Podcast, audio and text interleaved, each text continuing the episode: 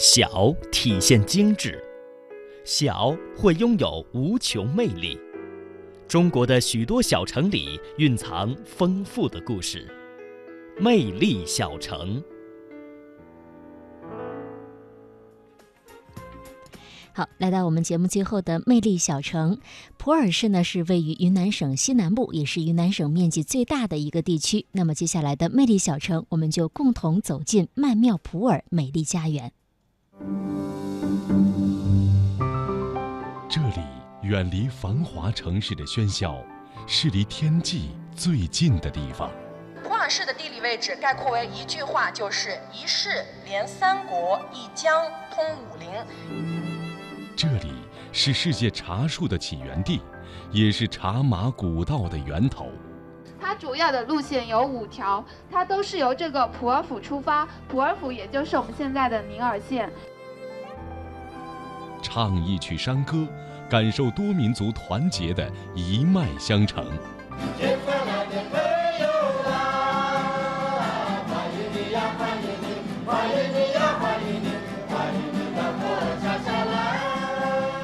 冲一杯普洱，品味一段散发着沉香的岁月。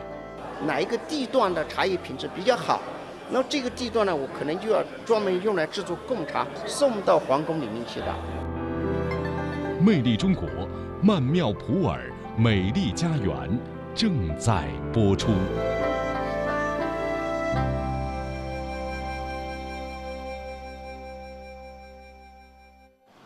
在这边呢，我们所看到的就是各式各样的茶叶了。讲解员介绍，自2011年开馆以来，普洱市博物馆免费接待了社会各界观众。迄今为止，已经接待了联合国、日本、德国、英国、加拿大等国际和国内外的观众，并且观众量仍在逐年递增。普洱市博物馆已经成为了中外游客的必到之处，也成为了普洱市的一张文化名片。在普洱采访，问到历史的话题，就绕不开茶马古道，也离不开茶马古道的起源地。这里呢，我们来了解一下茶马古道路线示意图。在咱们中国古代历史上，其实有三大交通要道，一呢是京杭大运河，二是丝绸之路，第三就是茶马古道了。古道呢，分为西北茶马古道和西南茶马古道。西北茶马古道呢，是从四川四川雅安出发，途经康定进西藏；而西南茶马古道呢，就是从我们普洱府出发，途经香格里拉进西藏。据清代的《古普洱府志》记载，由古普洱府出境的茶马古道呢，大致可分为五条路线。一千四百多年前，中国西南少数民族以马帮的形式。将云南的普洱茶带进了缅甸、尼泊尔、印度等国，又将这些地方的特产带回国内，开辟了一条民间国际商贸通道，被后人称之为茶马古道。因为这条古道带来了历史上中国西南对外开放的辉煌。当然，这座位于中国西南边陲的城市普洱，也因这条古道迈出了。对外开放的步伐。就有三千多公里，非常的艰险，同时呢也是最体现马帮精神的一条路线。其他三条呢是出国路线，分别至越南、老挝和缅甸。在当时，普洱茶就是以这样的形式出往了全国乃至世界各地而闻名啊。那这条现在呢也被称为了这个贡茶之路。这条呢可以说是一条民族团结之路啊。这个是明代。清代，嗯，这个呢是清代的一个呃茶马古道。最开始的时候呢，它其实呃也就是明代的时候，甚至更早的时候，它就有这个茶马古道的路线雏形了。最开始呢，它是一些运盐的私道、盐道啊。后来的话呢，慢慢的才演变成了我们今天所看到的这样一个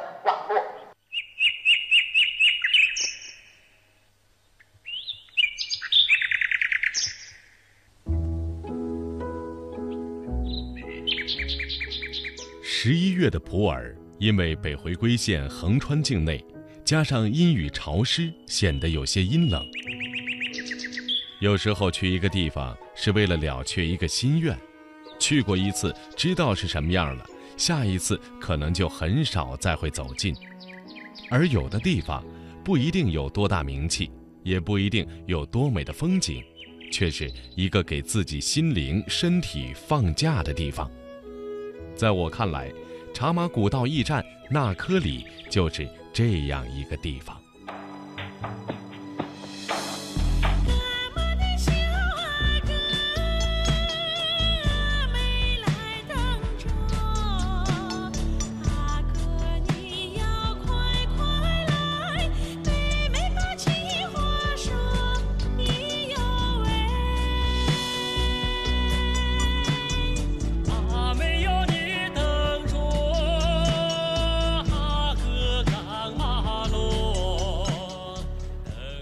一路听着这首悠扬的马帮情歌，从普洱市区出发，不过半个钟头，车子就在一处秀丽的小山村戛然止住。下车来，山清水秀，亭亭村落，不禁让人怀疑，这是否竟是古人诗中“村北村南春水，山前山后人家”的原址所在？像前面这家荣发马店，它是始建于一八三一年，是非常老的一家百百年老店了。呃，当时零七年的时候这里发生地震，然后零八年时任国家副主席的习近平总书记他就来到这家店来视察这个灾后的重建慰问工作。哦，那科里是傣语发音，那为田，科为桥，里为好，不言而喻。就是小桥流水、沃土肥田，理想的人居之地。那科里是云南仅剩为数不多茶马古道旧址之一，因为受到地震的破坏，当地政府在恢复重建中致力将它打造成一个旅游景区。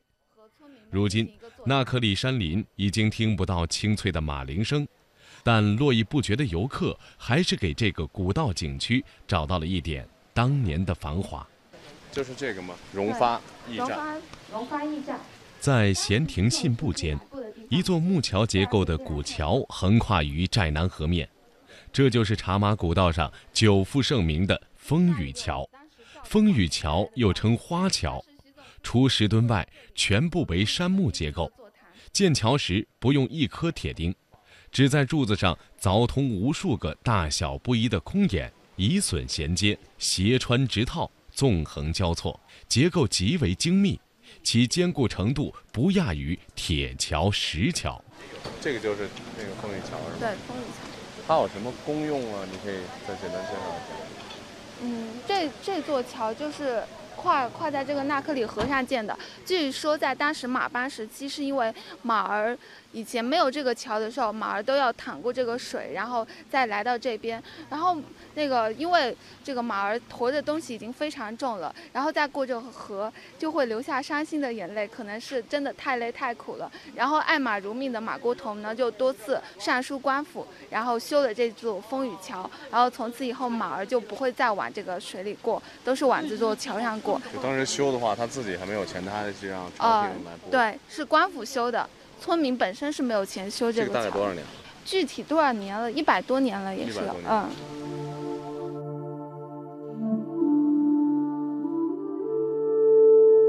据说从前的那科里原是一个悲伤之地，名叫马窟里。